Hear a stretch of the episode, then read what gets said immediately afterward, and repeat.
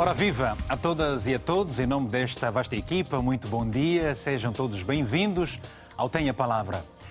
Chegamos para a última edição do ano de 2022. Em 50 programas e com a presença de centenas de convidados em videochamada ou em estúdio, vimos e ouvimos de quase tudo.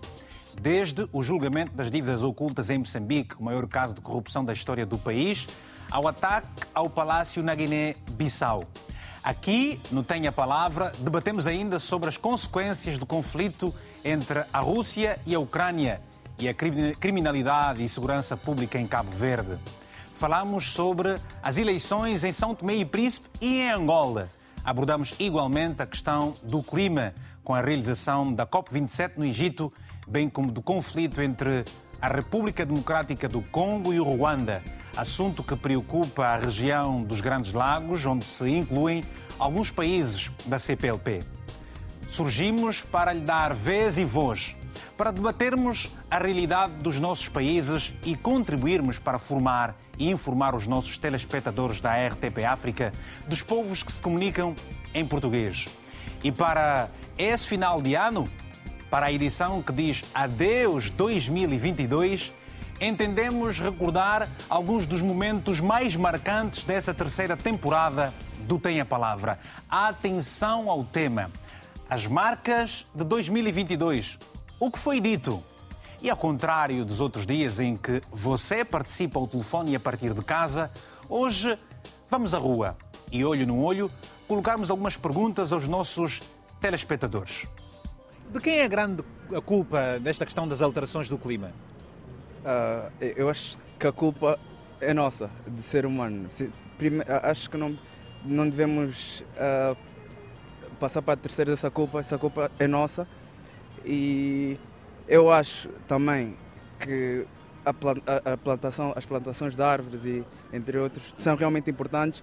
Eu tive, tive em Angola há cinco anos, por acaso tocávamos muito nesse assunto nas escolas, éramos obrigados, obrigados não, era trabalho, trabalho da escola, fazermos plantações, íamos às fazendas, temos trabalho sobre a importância da agricultura, da pecuária, de tu, tudo isso, porque direto, nós uh, temos impacto direto na natureza. É uma tristeza, é uma tristeza. E quando é que no meu tempo, nesta altura estávamos cheios de calor. Era chuva. Quando eu tive o meu filho, meu, tenho um filho com 47 anos, lavar as fraldas uma semana inteira não, se, não secava, que era fralda de panos. A gente ia estender as fraldas, as mãos estavam encarquilhar do frio. Agora não e as, as mulheres têm a vida mais facilitada. É bom, mas é mau para o ambiente, porque cada fralda que a gente deita para o lixo, uh, segundo dizem, então o plástico 150 anos para, ou 500 anos para desfazer. A culpa é nossa. Pronto, a culpa é minha, é sua, é de, é de todos os cidadãos e cidadãs que, uh, por motivos vários, uh, acabam por prejudicar o meio ambiente. A culpa é dos nossos governos, que não tomam, por vezes, as medidas necessárias para poder fazer face a essas alterações. Há que ter vontade política para se poder tomar medidas que possam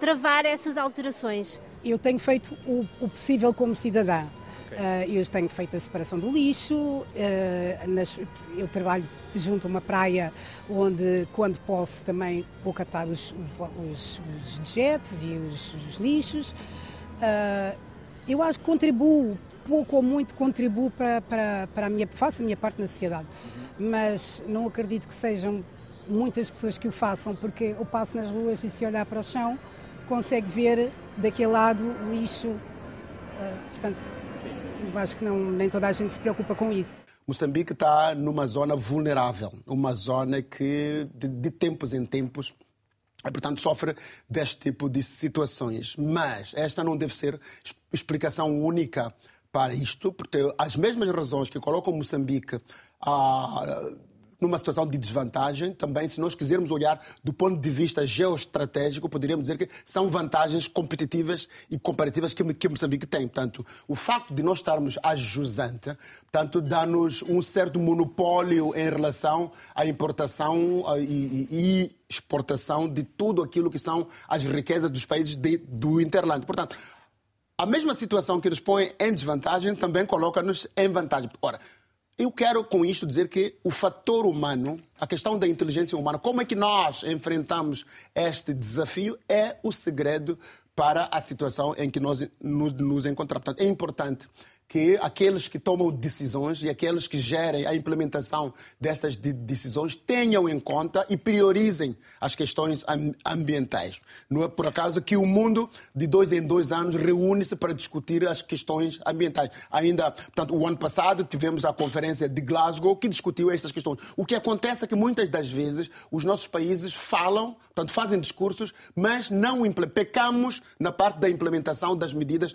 quer concernentes à, mitigação, quer também à própria gestão deste tipo de conflitos. Nesse aspecto temos estado bem, portanto temos estado a comunicar com antecedência, temos estado também a, a, a ganhar muita experiência com tudo isto que tem vindo a, a ocorrer ao longo da nossa história.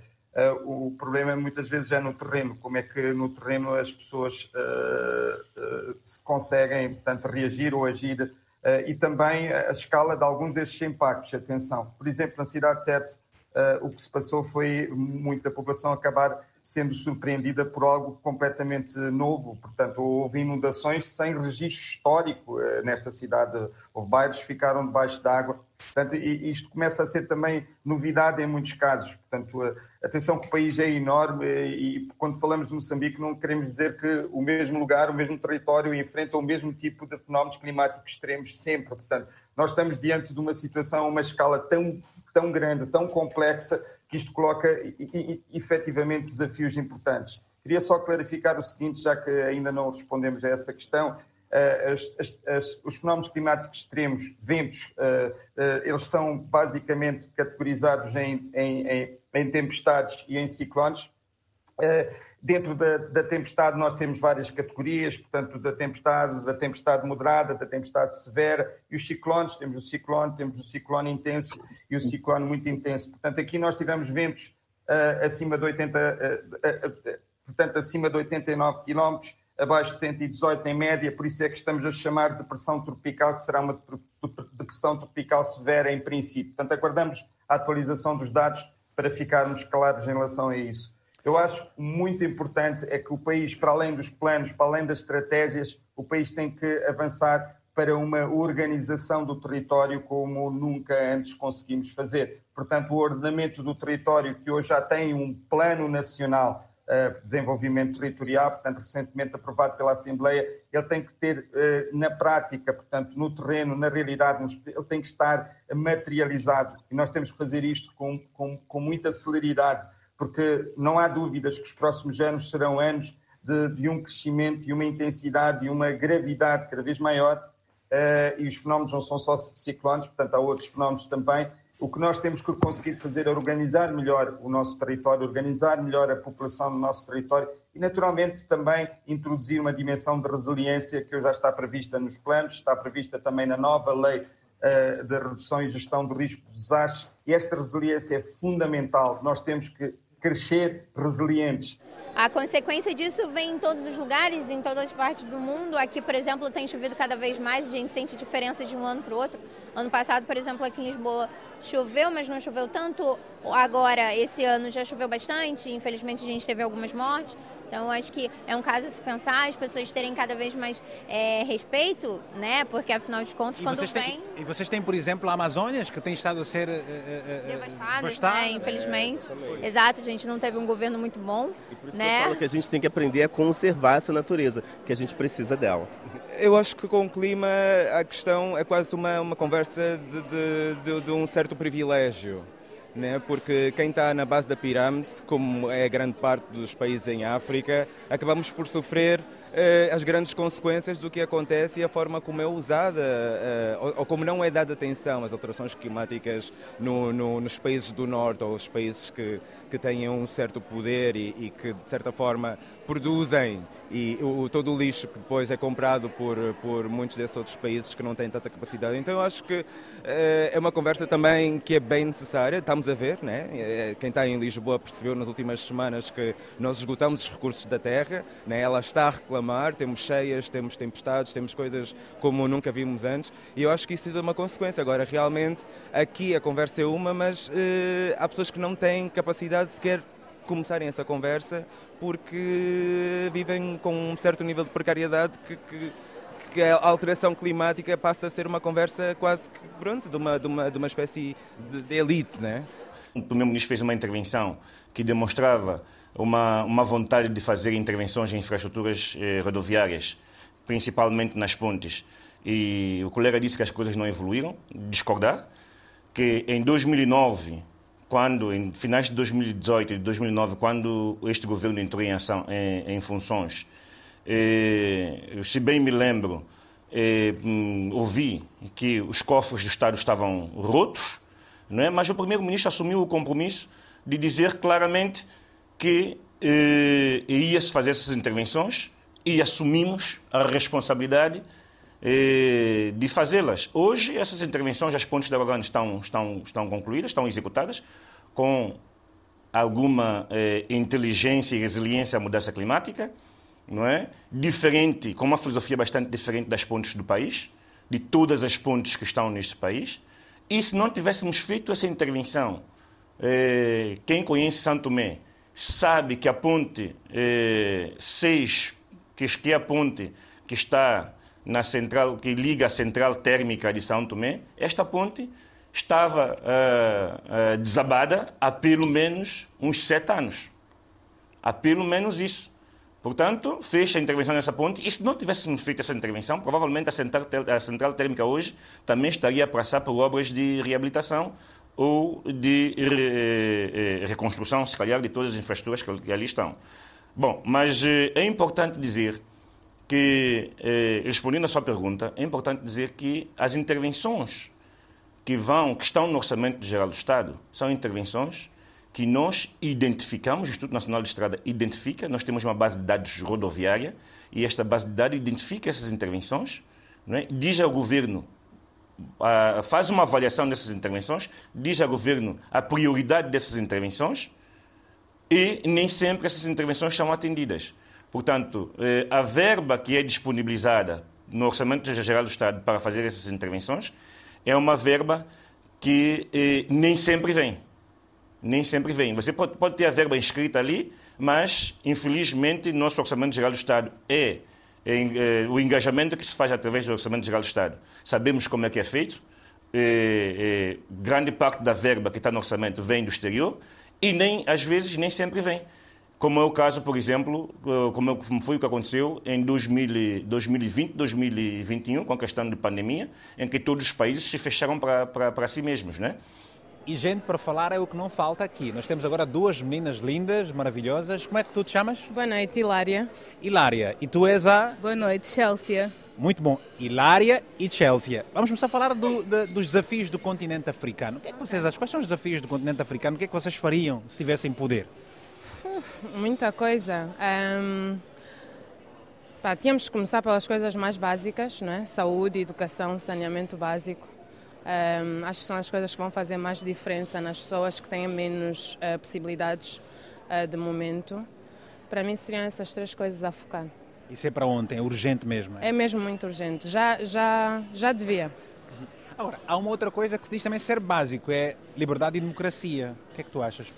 Sim, mas assim, liberdade. Uh, nós vemos os países democráticos, né, como é que são. Há liberdade uh, para fazer e para falar muita coisa, mas também não, não, não acho que muda necessariamente uh, as coisas que têm que ser feitas no país. Né? O que muda realmente é quem está a comandar, a governar o país. Se essas pessoas tiverem pelo bem, né? se, não, se for um país, digamos, com um ditador, mas um ditador que quer o bem do povo, não acho que a falta de liberdade vai fazer muita diferença. Para mim é o facto de eu ter que sair do meu país para poder ter um nível melhor de saúde e, muita, e o grau de a quantidade de pessoas que morrem, que são coisas básicas que podiam ser tratadas e não são no nosso país, as condições hospitalares, uh, a liberdade de expressão, uh, também as oportunidades de trabalho, termos que sempre que emigrar para ter uma vida melhor, uma portanto,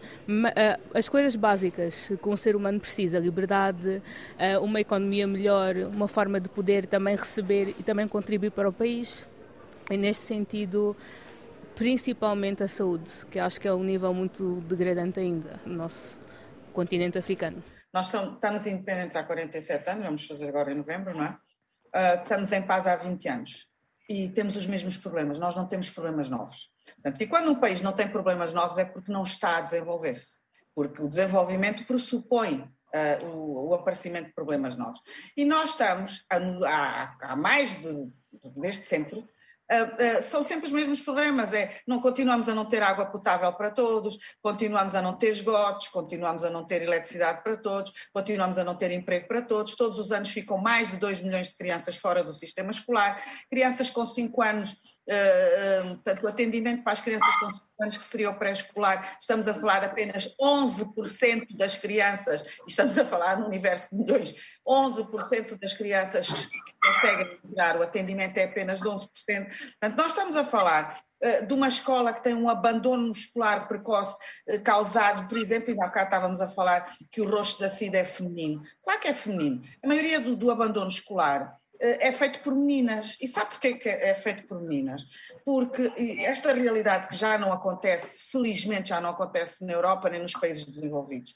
Ah, nós temos um problema gravíssimo. As meninas faltam cerca de entre 5 a 8 dias por mês uh, às aulas quando estão menstruadas, porque a pobreza impede que elas tenham os mecanismos sanitários, portanto, os, os, os, os, portanto, os pensos já não falo em tampões que isso é um luxo, os pensos higiênicos, a maior parte das nossas meninas utilizam ainda panos como no tempo das nossas avós. Ora, as escolas têm as casas banho fechadas porque não têm água, então os professores e os alunos urinam e defecam na, na, nas imediações da escola. Uma menina que está menstruada não pode ir à escola nestas condições. Então, se ela falta 5 a 7 dias por mês, faça as contas e veja, ela ao fim de um ano, ela faltou 3 meses à escola.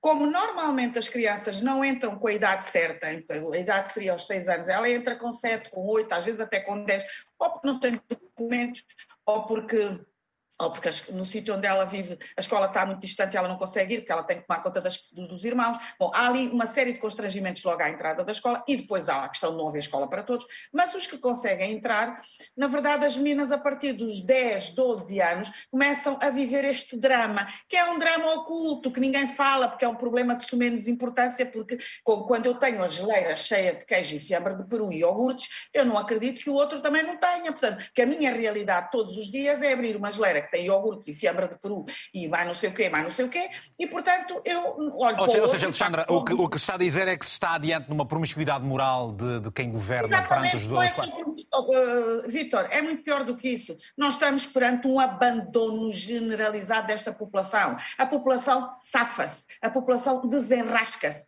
Repare que 80% da população desempregada está no mercado informal. É no mercado informal que as pessoas se safam, em que conseguem, comer, conseguem arranjar dinheiro para jantar. E não estamos a falar de comer um bife com arroz e uma salada, estamos a falar uma batata doce, estamos a falar de comer um milho, um milho assado. Tu, vives aqui e sabes que isso é assim que acontece. Portanto, uh, o problema aqui é que enquanto nós tivermos, na verdade, uh, um, um, governo que justifica a insuficiência tanto, e, e, identifica as suas prioridades, tendo em conta eh, portanto, sempre as questões orçamentais, ele está num plano invertido, porque nós muitas vezes vemos dinheiro sendo gasto. Eu não posso aceitar que um país que não tem esgotos lance um satélite, não acho normal, não é? Não posso aceitar que um país que, que tem crianças neste momento a morrer de fome, em que o Unicef vem dizer que duplicou, duplicaram o número de crianças no, nos centros de nutrição terapêutica esteja a fazer estádios de futebol.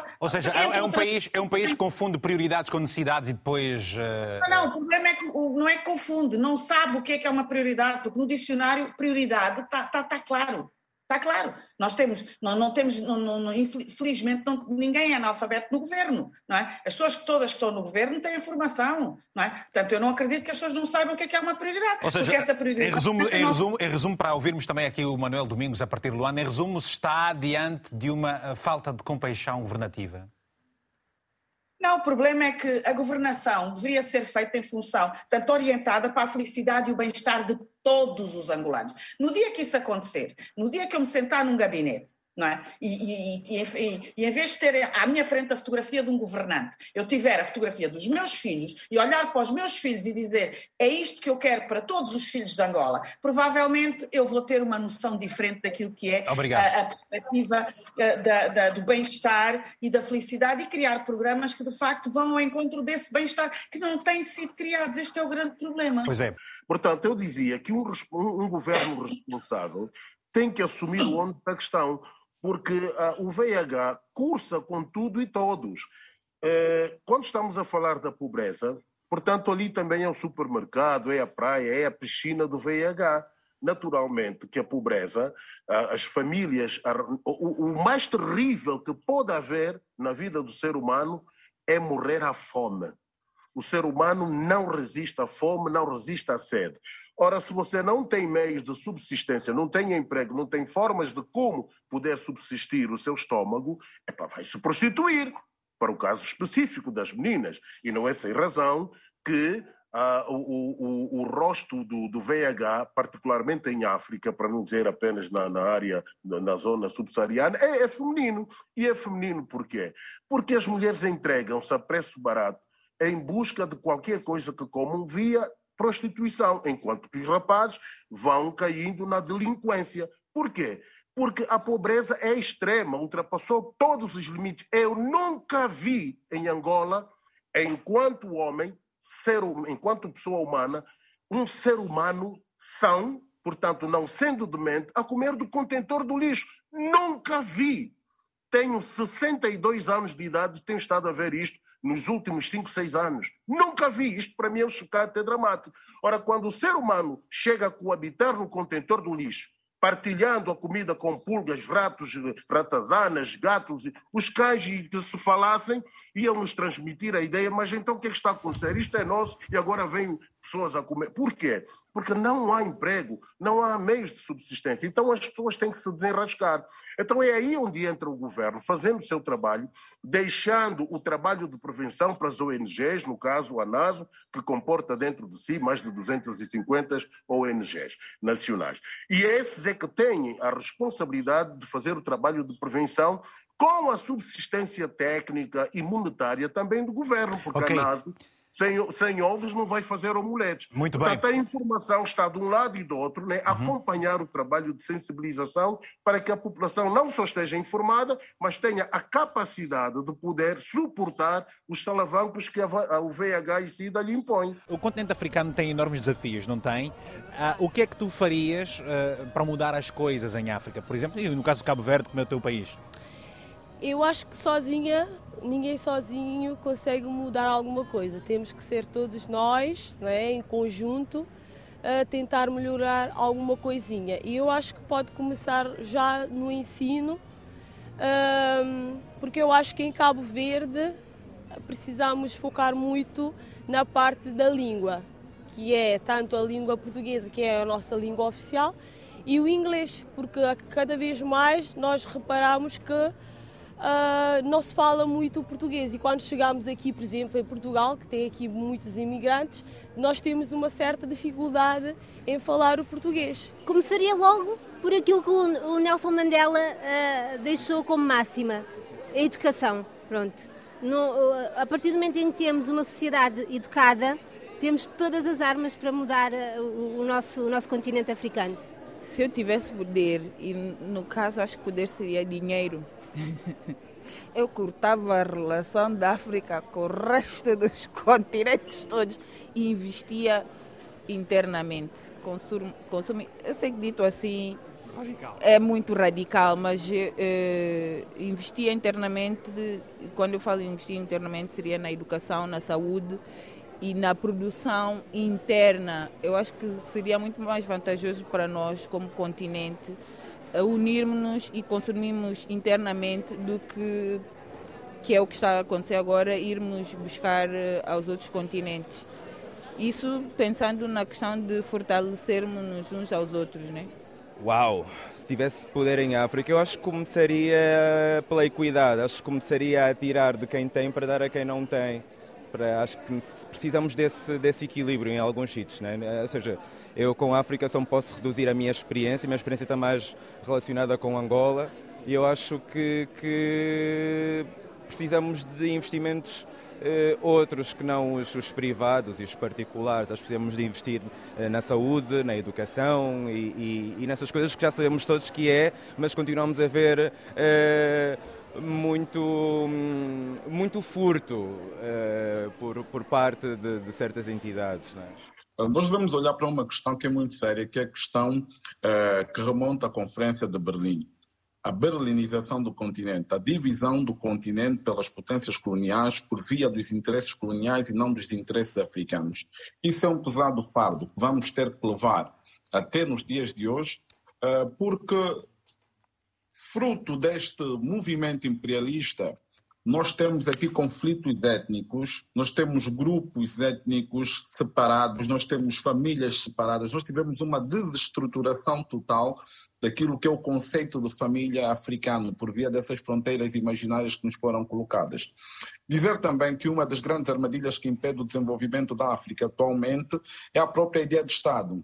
O Estado se originou dentro da experiência colonial, não se originou dentro daquilo que são os valores africanos. É claro que houve o processo de independência, mas o dia zero do processo de independência seria a revolução cultural. Porque quando nós falamos de cultura, nós não estamos a falar simplesmente de música, artesanato, capulanas, panos. Quando nós falamos de cultura, revolução cultural, nós estamos a falar da devolução do espírito africano ao povo africano, porque a cultura é o elemento no qual o espírito se movimenta, é o elemento que dá identidade aos povos. A cultura é aquele conjunto de modo de vivência que liga os povos à sua ancestralidade. Ou seja, uh, Isidro, ou seja, e a forma como se faz política e a forma como se governa poderia e pode estar e deveria estar ali cerçada nestes valores que defendes?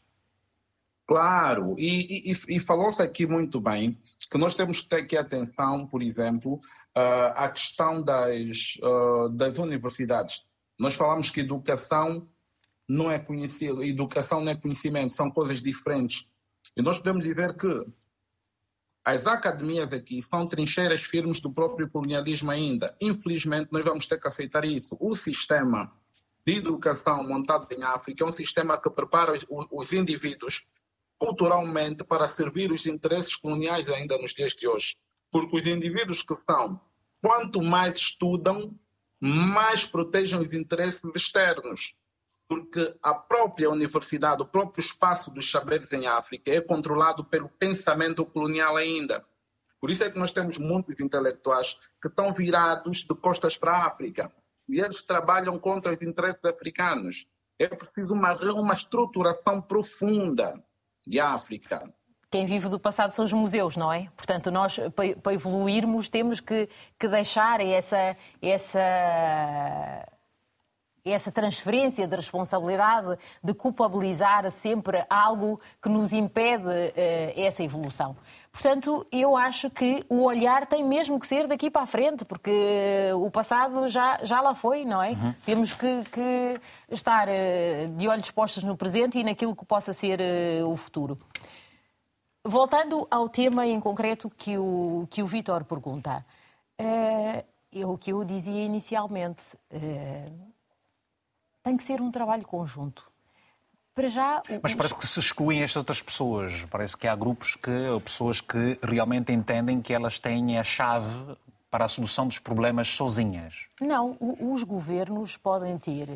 Uh, estão na primeira linha, não é? São, são, são uh, uh, o patamar que representa o país. Mas a sociedade civil, as, nós, enquanto pessoas, temos o nosso papel na sociedade. temos todos de fazer um trabalho conjunto. Primeiro temos que mudar a mentalidade. Temos que estar a mentalidade das pessoas para dizer África é rica, África é poderosa e nós temos que aproveitar tudo de bom que a África tem. E esse empoderamento é muito, muito é ótimo. E temos que lutar, que a África tem muito, muito para dar.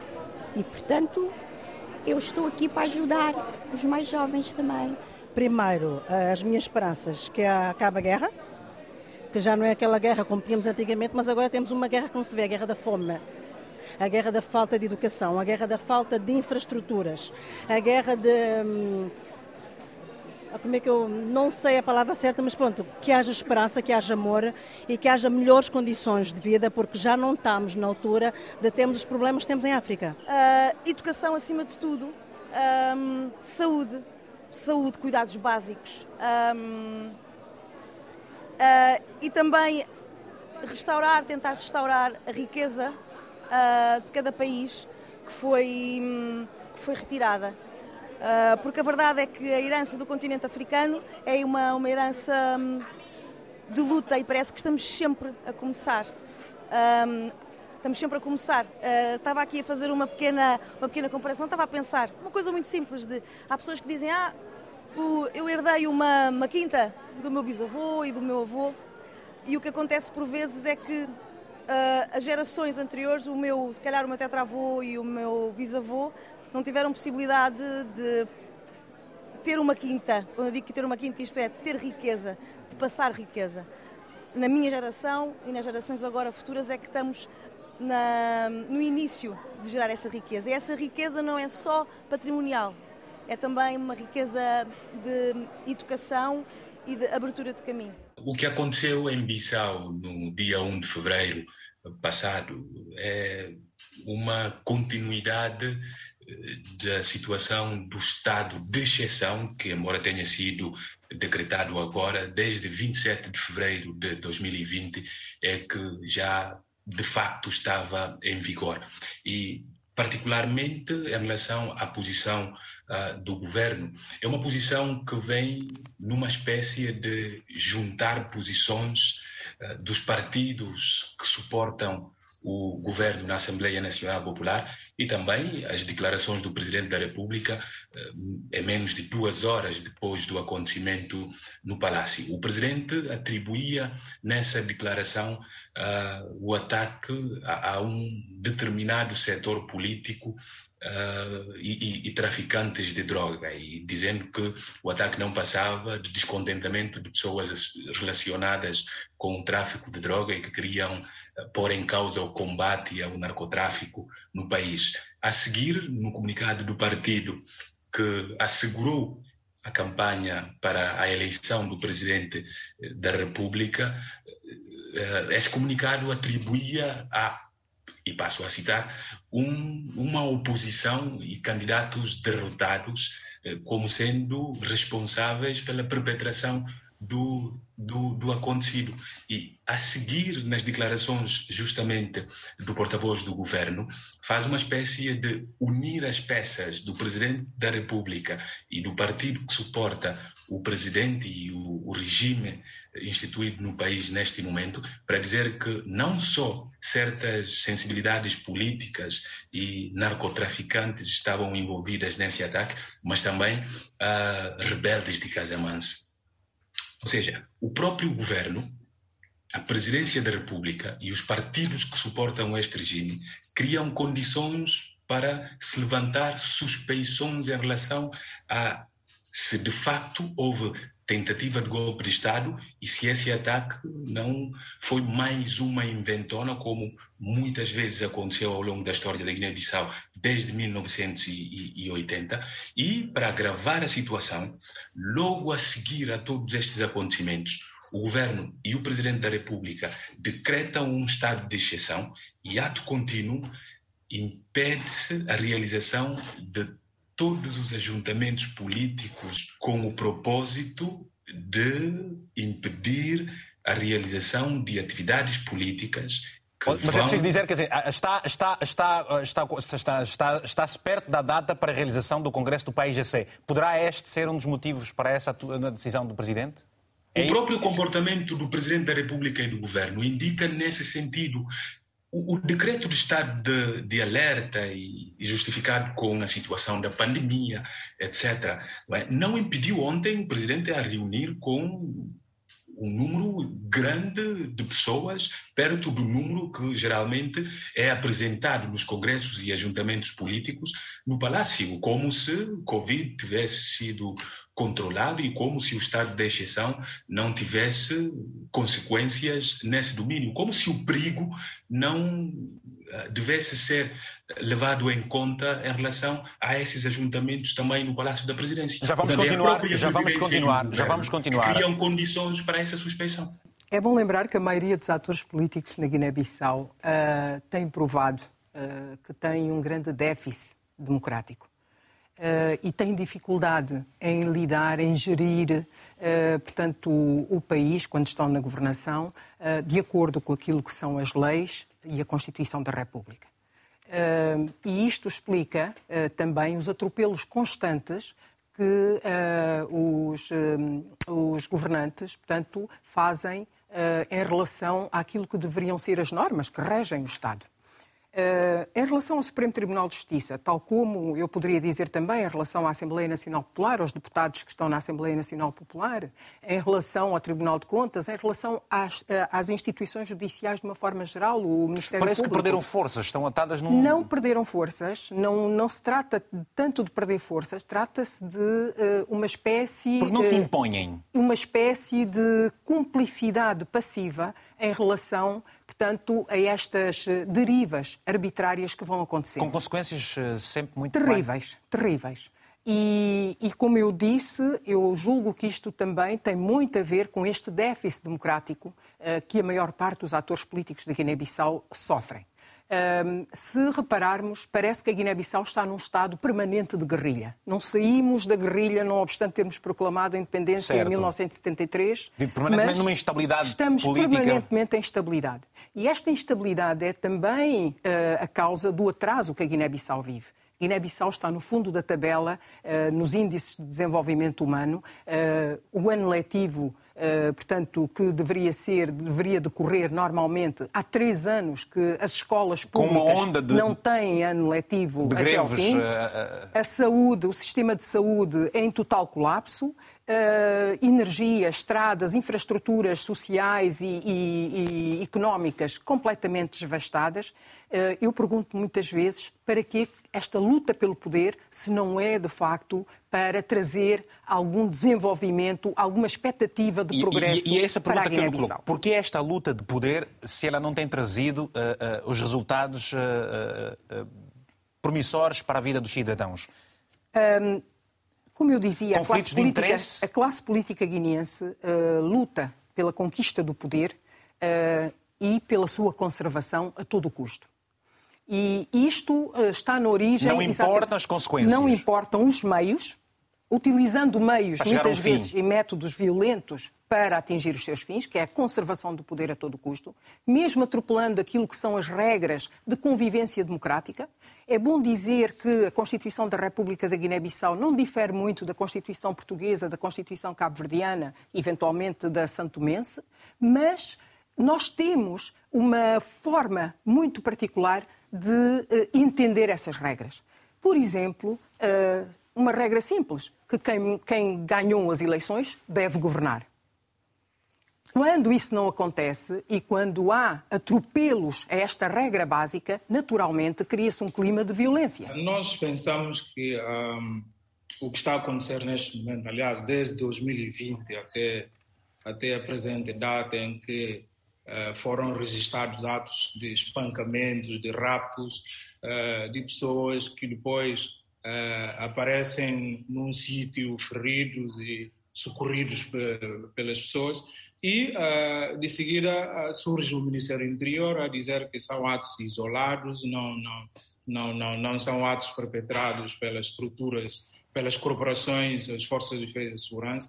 Portanto, nós pensamos que há um esquadrão, há um esquadrão de morte, um esquadrão de espancamento uh, que está a funcionar a mando de pessoas ligadas ao poder político uh, com o objetivo de intimidar e silenciar, silenciar as vozes discordantes.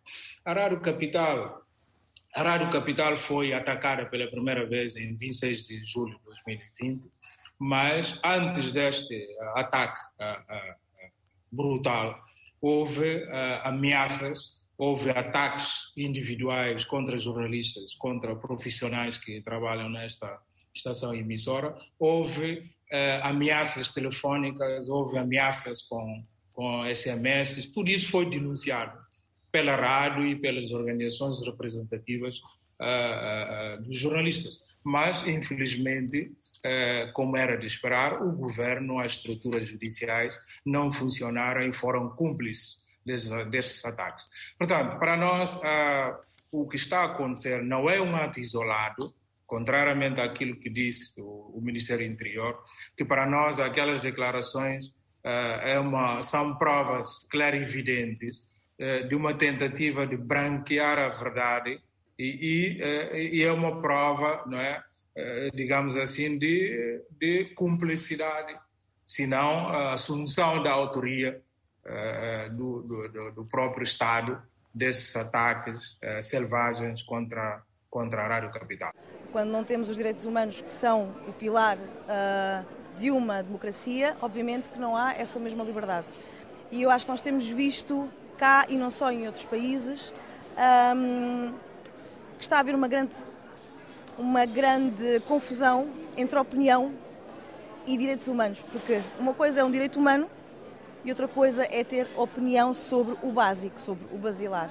Um, e temos que estar muito atentos porque é muito fácil, e temos visto com um, com vários, com, até aqui na Europa, um, a subida da, da extrema-direita, um, como isso pode influenciar e a, a curto e médio prazo a democracia e a liberdade de um país e, consequentemente, nós cidadãos.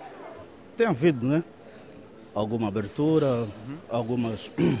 Eh, notamos alguma diferença, vemos, eh, principalmente nas redes sociais, uhum. já alguma liberdade, mas uh, democracia. Mas tem que se trabalhar um pouco mais. E quem é que tem que fazer essa parte? Acho que são os políticos, são os cidadãos. Quem é que tem que fazer mais para que os países sejam mais livres, mais democráticos? Uh, somos nós, sem sombra de dúvida, somos nós. Uh, apesar do, do pessoal ter o receio da represália uhum. e tudo mais, mas é, é um papel nosso. Temos que ser nós a trabalhar por isso.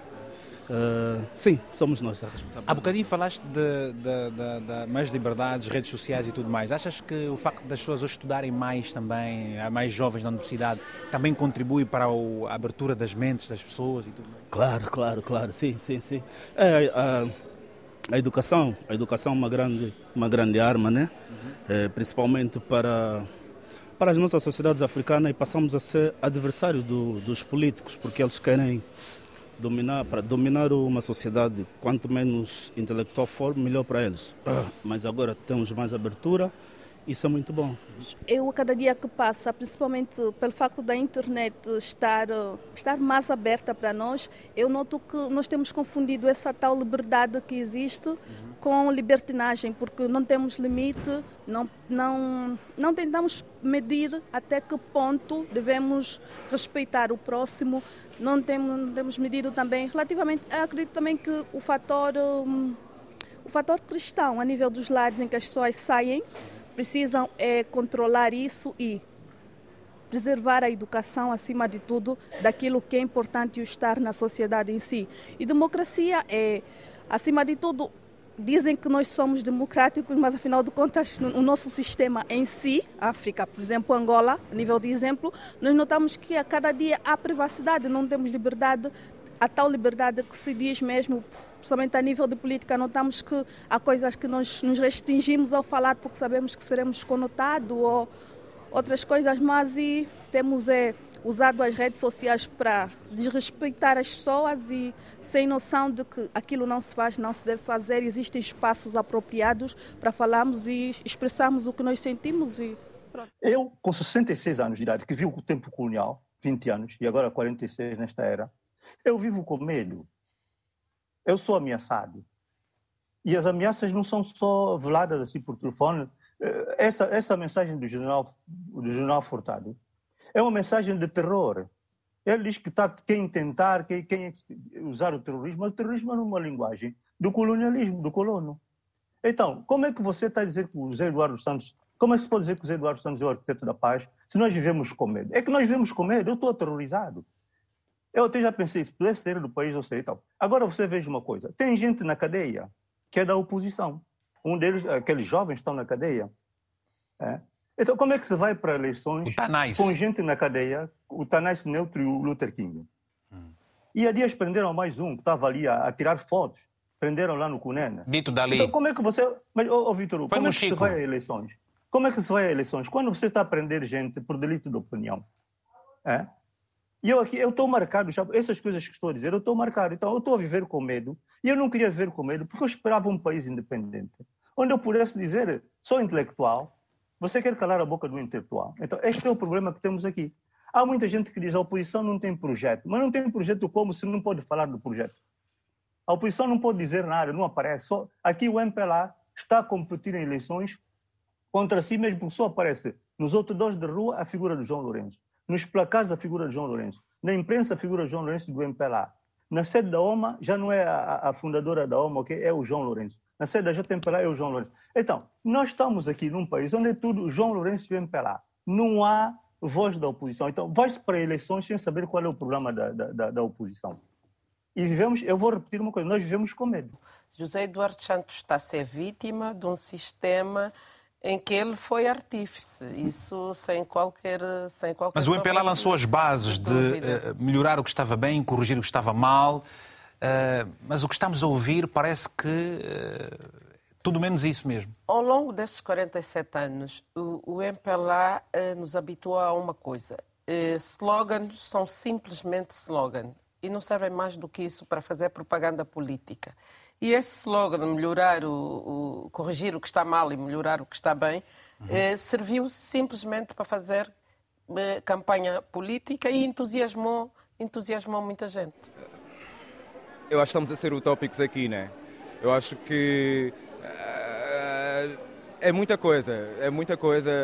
E lá está, voltando à experiência que eu tenho, que é com Angola, que é um país que viveu muito tempo em guerra. Eh, eu não sei se a democracia é, um, é algo possível para já. Eu acho que muitas vezes o que acontece com a África é que nós tentamos implementar sistemas que, que não fazem parte, que não são nossos, eh, e a democracia como, como, como critério ou como ideologia eh, é, é, bonito de se ouvir e falar sobre ela, mas eu não sei se é algo prático, não sei se isso acontece sequer na Europa.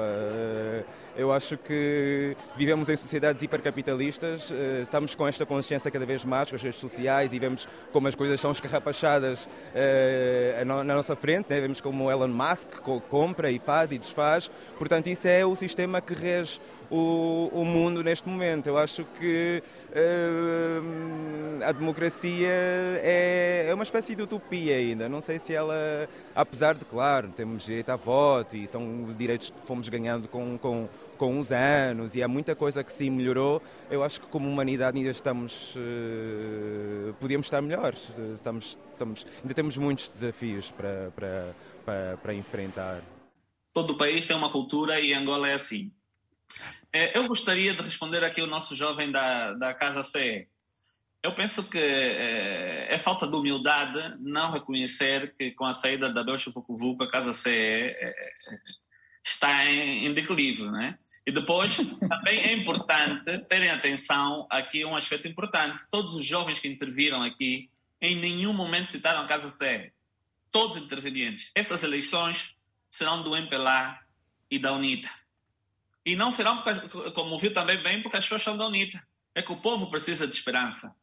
O povo precisa de esperança, precisa de acreditar em alguma coisa. E nesse momento acredita na alternância. Não podemos, eh, repito, precisamos de alguma humildade de reconhecer que, que, que a Casa CE será de certeza é... Mas, mas, essa alternância, Gilberto, essa alternância poderá ser a Casa CE, poderá ser não, a FMLA? Não, totalmente fora de questão, Vitor. Totalmente fora de questão. A Casa CE tem que se estruturar internamente. Eh, essa, essa alternância, se houver alternância, será de certeza UNITA. Eu gostaria de terminar com a seguinte Faz frase, Vitor. Um jardineiro que não tem noção do belo nunca poderá fazer um jardim bonito. É preciso ter noção do belo. Obrigado. Obrigado. Uh, eu, eu, eu, eu, vou agora para a Irina. Irina, uh, dois minutinhos, um minuto e meio para cada um, para si, faz favor, com as considerações finais mesmo. Uh, Vitor, eu queria fazer referência ao, ao facto da, da, UNITA ter recenseado todos os, os, os delegados de lista, uhum. mas até agora nenhum deles foi credenciado. portanto, isso também é é, é, é, um, é um ponto a ter em conta. Ou seja, a UNITA, é. tu, a UNITA, a UNITA re, eh, eh, registrou-os a todos, mas nenhum deles tem credenciamento até o momento. Até o momento, nenhum, nenhum de nós foi credenciado. Sim. Uh, pronto, e depois eu queria, queria fazer referência ao que a doutora Paula esteve a dizer, muito reduzidamente. O que quis dizer é que a, a, a fraude é, é, é, uma prática recorrente, não é? Do, do, do, do partido no poder, não é? Uhum. Queria também uh, arriscar dizer que o próprio MPLA não está satisfeito com a governação do país. Queria aproveitar até para fazer um apelo aos militantes do MPLA à, à, à, à sua honestidade. Ao jovem do MPLA, ao militante do MPLA, eu faço um apelo à sua honestidade em relação ao voto e em relação ao processo eleitoral. Uhum. Uh, uh, como disse no início, um dos projetos da UNITA é a continuidade de Estado. Os quadros da UNITA não são suficientes para, para suprir as necessidades do país. Portanto, oh. Obrigado. termino também com uma frase que diz que, por maior que seja a montanha, ela não consegue tapar o sol. Portanto, todos estes impedimentos eh, nós, nós vamos por estrada, nós chegamos a, a, às províncias, não temos alojamento, tem-nos feito uma série de barreiras, mas a gente continua a brilhar. Ora, Isidro Ventura, uh, considerações finais da Casa CE, por favor. Sim, obrigado, Vitor. Uh, primeiro quero ajudar a, a, a, compreender o nosso. A olhar para frente, Isidro, olhar para frente, porque já não temos tempo para rebater mais nada. São as considerações finais, por favor. Sim. Uma mensagem para o eleitoral devemos, de, Casa CE? Nós, nós devemos é, portanto, ter crença, não é? acreditar que a, a, a, é possível mudarmos o, o quadro atual. Uhum. É possível, sim. E dizer também que uh, devemos ver, portanto, as três vias possíveis. Quero lhe dizer uhum. que as intervenções, por mais que sejam com tendências do voto paulista, viu que os militantes do MPLA não se pronunciaram e nós sabemos que muitos militantes do MPLA, tanto não estão com partido. Eu pergunto, vão votar na UNITA? Claro que não. A via, a terceira via e a via da salvação de Angola é a Casa CE. Porque é verdade que se nós, nós tivermos o, o, o permanecermos, a, continuarmos a alimentar, portanto, o conflito entre o MPLA e a UNITA, nós não teremos um país saudável. Nunca teremos um país desenvolvido enquanto continuamos a alimentar eh, eh, eh, o desejo da UNITA em alcançar o poder uhum. e, portanto, termos os jovens que apoiam, portanto, o MPLA. O país não anda, o país vai continuar no conflito entre o MPLA e a UNITA. Obrigado. E a juventude que sai a perder. E só temos uma via, e quero terminar, Hugo, se faz favor, com a frase, e essa frase é mesmo é de reflexão, como tem dito o mais velho Makuta Nkondo nas suas intervenções, não devemos festejar com a velocidade da gazela enquanto que os cães que o perseguem ainda não regressaram. Muito obrigado. Obrigado. Cada país é uma realidade e deve se adequar à sua realidade. Talvez o erro seja nós querermos uh, emular a realidade, outras realidades, né? A realidade de outros países. Mas sim, é importante e é crucial, né? Mas se calhar adaptar para as nossas realidades. Nós não podemos exigir de nós uh, coisas que outros países já têm há séculos. Então acho que, que é preciso também haver esse, esse tempo. Estamos a levar tempo a mais, mas pronto, sim. Pois, essa é a questão, quando se comparam as realidades e quando se olha para aquilo que já praticamente tinha, estava consumado, há quem pense que os países têm estado a regredir, os africanos, sobretudo de língua oficial portuguesa. Concordo, concordo. Uh, tem havido nos últimos tempos, eu pessoalmente tenho notado uh, e tenho entendido uh, que tem havido uma certa regressão um, Agora, por exemplo, em São Tomé, essa situação toda a mim parece-me completamente inacreditável uh, e acho muito estranho a, a, tranquilidade com a, como a coisa tem sido tratada. É, não faz sentido. Eu acho que sim, acho que tem havido uma, uma regressão. Isto fala-se muito em liberdade, mas a gente pergunta que tipo de liberdade temos, porque hoje em dia é uma escravidão moderna, uh, se, eu, se, assim se possa chamar. Um, eu sinceramente acho que a democracia era um direito dos cidadãos e os cidadãos não têm esse direito. Não têm, esse, infelizmente não temos esse, esse poder. Uh, temos uma série de, de, regras e as regras são necessárias, mas cada vez mais essas regras estão com lacunas e as pessoas estão a aproveitar essas lacunas. Portanto, a democracia, eu chego ao ponto de perguntar se o comunismo é melhor, mas isso é minha especulação, não é? Quanto à atual liderança uh, dos insurgentes, nós temos na a cabeça um senhor tanzaniano chamado Abu Lulongo, um, e seguido por Abu Fakra, e o tal Ibn uh, que é um moçambicano natural de Moçambique da Praia, é, vem em terceiro lugar. O Ibn Mashude também é conhecido por Abu Suraka. Em segundo lugar, é informar também para o bem da informação dos nossos uh, telespectadores que a religião uh, muçulmana perfaz 18% da população de Moçambique. Ok. Uh, os que professam a religião cristã ainda estão em maioria. Todavia, é verdade sim, comparando a religião islâmica com a religião, a Igreja Católica, há poucos cristãos católicos, sim, comparado com. Portanto, a religião islâmica é neste caso, a maioritária se nós tivermos que desagregar o tipo de religião. Portanto, Obrigado, senhor estes professor. são os elementos. Obrigado, senhor professor. Em relação ao que se diz e o que não se diz, pois. é verdade, sim, que o nosso jornalismo, Vitor Hugo Mendes, é essencialmente paroquial. as informações são mais interessantes quando são, nos dizem respeito, são contextuais. É a partir dali que pela distância que existe entre Maputo e o centro como Cabo Legado, muitas das vezes estas notícias são ah, ah, não necessariamente menos relevantes, mas olha-se com alguma indiferença para a minha própria tristeza e para a infelicidade de todos os moçambicanos, porque este país é único. Eu julgo que o desenvolvimento do jornalismo responsável poderia ajudar a mobilizar todos os moçambicanos em prol da luta deste terrorismo, que muitas vezes também é politicamente aproveitado para esses joguetes, para, para, para, o nosso todo, digamos assim, prejuízo. E, portanto, a qualidade da informação que circula em Moçambique sobre o que está acontecendo no Teatro Norte, portanto, o Teatro Poção Norte, é relativamente pobre comparando com aquela que nós desejaríamos que tivesse. Portanto, isto que é é, é, é o facto. Ora, também deixa-me fazer um reparo ao que José Gama afirmou, ah, de que a, a, as forças da SADC e a de Ruanda foram as que mais deram impulso. Não, não foram necessariamente nesses termos.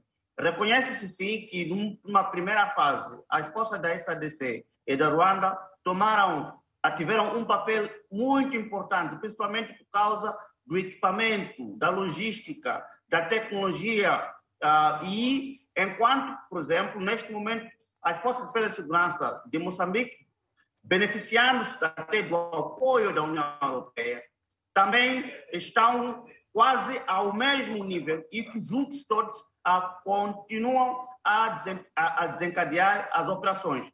Só para terminar, antes que, que me tire a palavra o Vitor, Nangade, neste momento, está no distrito que faz fronteira com a Tanzânia, é que é o epicentro a província de Nampula nunca esteve, pelo menos até agora, nos, no interesse e nos planos dos terroristas elas estarem para lá. Sempre foi o repositório para o recrutamento de jovens, por razões ah, anteriormente por mim ah, elencadas. E também vai ser muito difícil que eles se estabeleçam lá, essencialmente por causa da logística. Nós sabemos que é a logística, numa primeira fase, foi essencialmente vinha do mar. E neste momento, com o fortalecimento da fiscalização marítima, fica difícil para que os terroristas se abasteçam até Nampula. E por isso vão explorar a fragilidade da fronteira norte, portanto, por terra ao longo do Rovuma, para poder entrar e fugir quando as coisas aquecerem. Daí que estão concentrados essencialmente na Ngadi. E presume-se, a partir dali, que esta liderança uhum. este, é, dos terroristas estejam lá. Muito um bem. elemento muito importante, antes que me tire a palavra, a questão do problema de, das forças da SADC. Olha, este é um problema político que, de certa forma, influi negativamente na eficácia dos militares. A SADC, a Troika, sempre, a, a, a, quando eles alastram o prazo, quando, quando eles renovam o prazo, renovam de 90 e 90 dias ou no master, ou 120 dias, ou seja, quatro meses. Mas repare, os militares não são pessoas comuns. Eles, quando são empenhados, eles vão com todo o seu equipamento. E quando são rendidos, eles voltam com seu todo o equipamento. Ou seja, as forças da SADC leva em média dois dos três meses ou três dos quatro meses a, a se renderem entre si. Pois e é. isso prejudica para a familiaridade e a integração uh, dessas forças no terreno uhum. e, a partir dali, capazes de produzir os resultados necessários. Que no bem reside o serviço. Porque nós, nós somos para servir as pessoas. E é isso que uh, os cidadãos não importa eh, se é dirigente ou não, devem, eh, devem fazer. Em termos de bem, eu agora estou-me a lembrar do aqueduto das Águas Livres em Lisboa. Portanto, aqueles arcos foram construídos há mais de 200 anos. Vieram, veio o terremoto, não caíram. Ou seja, eh, estão lá. Ou seja, vem, por outro lado, outro aspecto que o Carlos pegou, que é ciência e tecnologia. Porque nós não agarramos a ciência e tecnologia. Depois falamos, ah, a África está atrasada. Eu ontem vi umas imagens de pontes a serem construídas em África só com pedra, mas utilizando métodos antigos, métodos uh, romanos, com arcos. Portanto, com poucos recursos. Que provam sua resistência. Exato. A gente pode fazer as coisas. Eu penso que Lá está a questão. É preciso esperar, é preciso esperar o Orçamento Geral do Estado para tapar um buraco? Eu penso que não. Eu penso que não. Mas uh, há, uh, há o Orçamento Geral do Estado, mas depois nós vimos automóveis de altas gamas a circularem nos buracos. A gente pergunta, mas. É contrassenso, não é? Exato, não faz sentido. Que não se dá relevância ao conhecimento científico. Isso é, é muito importante, porque de facto consegue-se sentir que isto existe em São Tomé. E a outra questão que me preocupa bastante é uh, o, o, o meu conterrâneo, portanto, que está a, a representar. Uh, Gabdul Luís Quaresma. O, o Luís... É diretor executivo do Instituto Nacional de Estradas de São Tomé e Príncipe. Disse uma coisa que eu, eu confesso que eu não entendo. O quê? Quando, quando ele diz que, que existem verbas, portanto, no Orçamento Geral de, são... Estados, que estão programadas para esse fim. E depois não são alocadas. E que há um estudo, para tudo isto com base num, num estudo feito que, onde se definiu as prioridades. Agora, se essas verbas não chegam, quer dizer que não há prioridade nenhuma. Não é? Se há um estudo em, em que se definiu prioridades e, e não, não se consegue alocar verbas para este fim, quer dizer que. Ou então só me ocorre dizer uma outra coisa. Portanto, é? é que o, o, governo tem outras prioridades. Então, para onde é que foram essas verbas? Para que fim? Não percebo isso. Não, por exemplo, eu agora, uh, um dos, dos, pontos que eu assinalei que tem a ver com o, o Plano Nacional de, uh, de, de Ordenamento do Território que já, já está, o estudo já está feito, houve financiamento de 2 milhões e não sei quantos, mas até agora o, eu, eu acho que o plano não foi aprovado. Porquê? Mas a nível político, alterações da, da lei eleitoral foi rápido. Mas um plano que é fundamental para o país para resolver esse tipo de, de problemas não foi aprovado. E depois, o, o, plano faz referência, um dos objetivos é combate à pobreza. Eu, por exemplo, não gosto desse termo, combate à pobreza. Eu prefiro. É um chavão. Exato. Eu prefiro criação de riqueza, ou seja, dar às pessoas capacidade e, e potencialidade para elas poderem empreender. e empreender e fazerem, cuidarem das suas vidas. O Estado não pode carregar as pessoas ad eterno. Uma mensagem para as mulheres que têm estado a, a ser cada vez mais fortes no mundo do empoderamento. Olha, por acaso eu fui criado por uma mulher uh, empresária, empregada também, e eu vi isso de perto vejo isso todos os dias. Eu acho que as mulheres são o pilar da sociedade, incontestavelmente, o pilar da sociedade. E então eu acho que não devem parar. Eu acho que o empoderamento está num bom caminho. Aqui daqui para melhor, eu tenho certeza. Isto não pode ser um mundo só de homens. Me desculpe, mas é verdade. Acho que está na hora das mulheres mostrarem que também conseguem uh, governar o mundo, também conseguem governar um país. Se elas conseguem governar uma casa com quatro cinco filhos, muito mais facilmente governa um país. Hoje em dia as coisas estão muito mais acessíveis, muito mais uh, concentrada no que devia, porque nós, na minha geração, nós passamos muito. Eu fui muitas vezes criticada porque eu achava que uma mulher tem que ser independente, tem que entrar num, num sítio sem, sem ter problema nenhum. E Hoje em dia, as novas, as, as, moças novas estão com essa. Acho muito bem. Nós temos, trabalhamos, eu trabalhei para isso e gostava que elas continuassem a levar isso à frente para conseguirmos. Porque a mulher tem que, tem que se fazer à vida, a mulher tem capacidade como o homem, até ainda, se calhar, ainda mais que a mulher. Tem um filho e tem de cuidar do filho, tem que cuidar da casa e tem que trabalhar. E eu emancipei muito cedo, que eu dizia, eu só quero um homem, na minha altura não havia o, a maternidade, a maternidade, e eu dizia, eu quero ter um homem independente, a maternidade independente. Eu só quero um homem para me fazer um filho, porque depois vou trabalhar, vou estudar, vou ter a minha casa, o meu carro e a minha vida. Acharam muito mal, caiu mal. A minha avó chorou.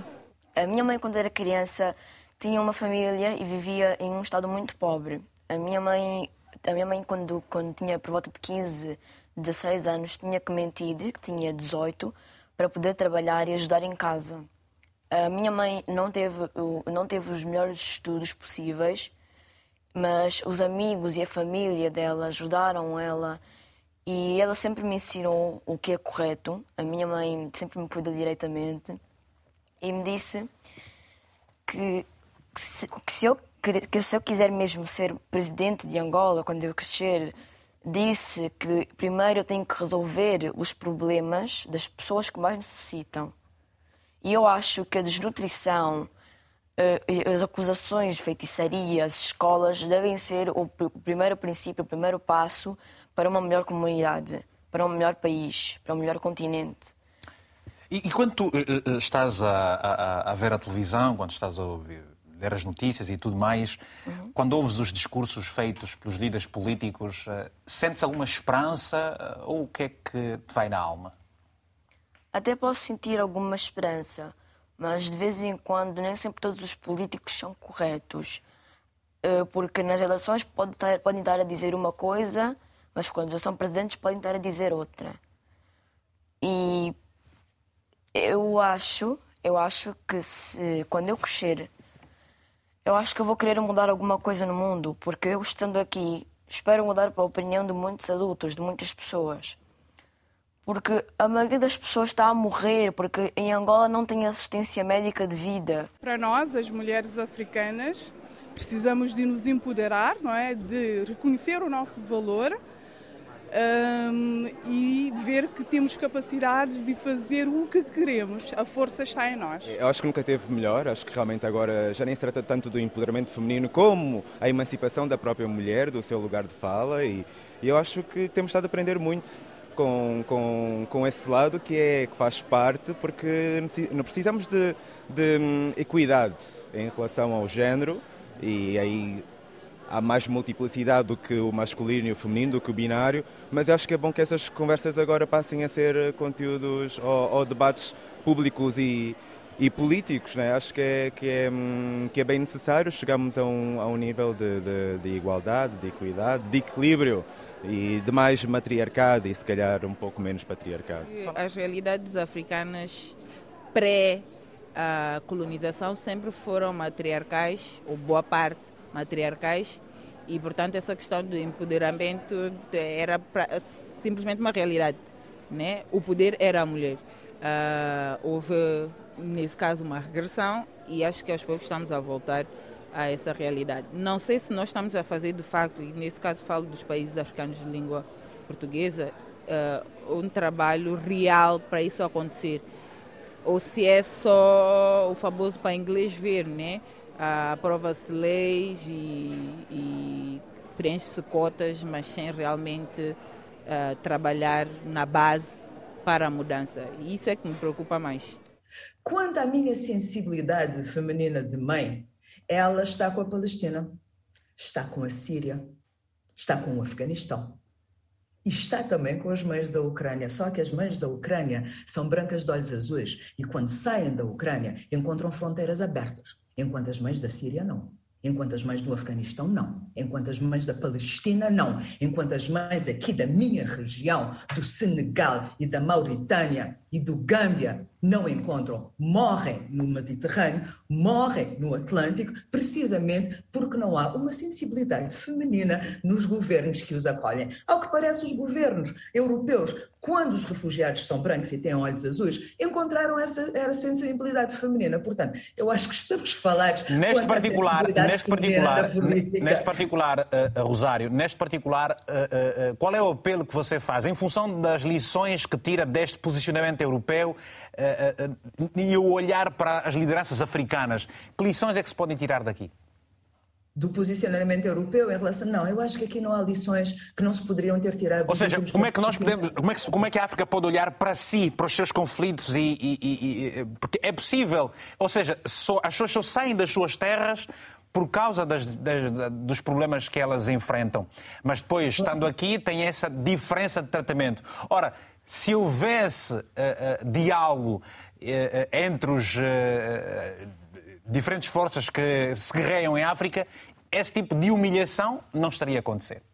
Para os africanos. Não é só as forças que se guerreiam, as forças que mantêm o povo pobre, porque Por África, isso também. Portanto, o principal problema é esse. A África tem que olhar para si, independentemente do que está a acontecer na Europa, na América ou na Ucrânia. A África já deveria ter começado a olhar para si desde o primeiro momento em que o primeiro país africano, em que a Nigéria e o Ghana uh, ganharam a sua independência. Mas o que nós vimos é que, em vez, nós pensávamos, os africanos colonizados, que aquilo que nos mantinha pobres, aquilo que nos mantinha por baixo, era aquilo que no primeiro hino cabo se chamava o jugo estrangeiro. Pois o jugo foi embora e o que, é que nós eh, vimos é que outra uh, geração negra, africana, de plutocratas, de criminosos corruptos, tomou o poder. Portanto, o que nós temos aqui é o povo africano. As revoluções não acontecem quando o povo tem fome, acontecem quando o povo com fome começa a pensar. E o povo africano com fome tem que começar a, pensar. Nós temos que começar a pensar também que os mídias europeus, que os mídias, porque podem ser internacionais, mas são de facto ocidentais, nunca nos vão filmar a nossa pobreza e as nossas tragédias como filmam os ucranianos. Portanto, quando isso acontecer, nós temos, nós vivemos numa guerra de informação. Uma das coisas que a África tem que fazer, olhar para si própria com olhos audiovisuais massificar a informação sobre si própria, não esperar que a CNN ou que a BBC transmitem, transmitam crianças africanas mortas no Atlântico e no Mediterrâneo e fazê-lo por si própria. A África tem sim que olhar para si, mas não é por causa da Ucrânia. Nós temos é que precisamente olhar para como é que o mundo nos afeta, em termos do preço da gasolina, em termos do preço dos cereais, mas independentemente disso, e é esse, mesmo esse cuidado que Cabo Verde tem estado a ter, não é? lá fora, nunca correm cá dentro. Portanto, esse apelo não tem nada a ver com a Ucrânia, tem a ver com uma forma como a África se tem gerido nos últimos 40 anos. Uhum. Não pode continuar assim. Muito nós bem. temos que começar a olhar para nós próprios. Já passou o nervosismo? Já não passou, estou aqui a tremer. Eu tá estou aqui a tremer. Ah, está tudo bem, está tudo bem, valeu. Sim, Sim. Já. Já vi alguma. Então é bem, Sim. obrigado. Fiz. Olha, também temos umas perguntas para si, ok? okay. Bora lá. Bem. Tu não fizeste a foto do passo porquê? Anda cá. Anda cá. Não, não, não. Tu é que és do Zaire. Vem cá. Não, não, vim buscar aí na boa. Não, é mesmo com a mulher que a gente está a falar também agora. Ok. Eu vou começar pelo seu nome. Vanessa. Ok. Vanessa. Manjate. Manjate. Ok, vamos lá. Já foi? Já viram como é que foi rápido? Obrigado. Nada, de nada. Dá um beijinho então nessas também.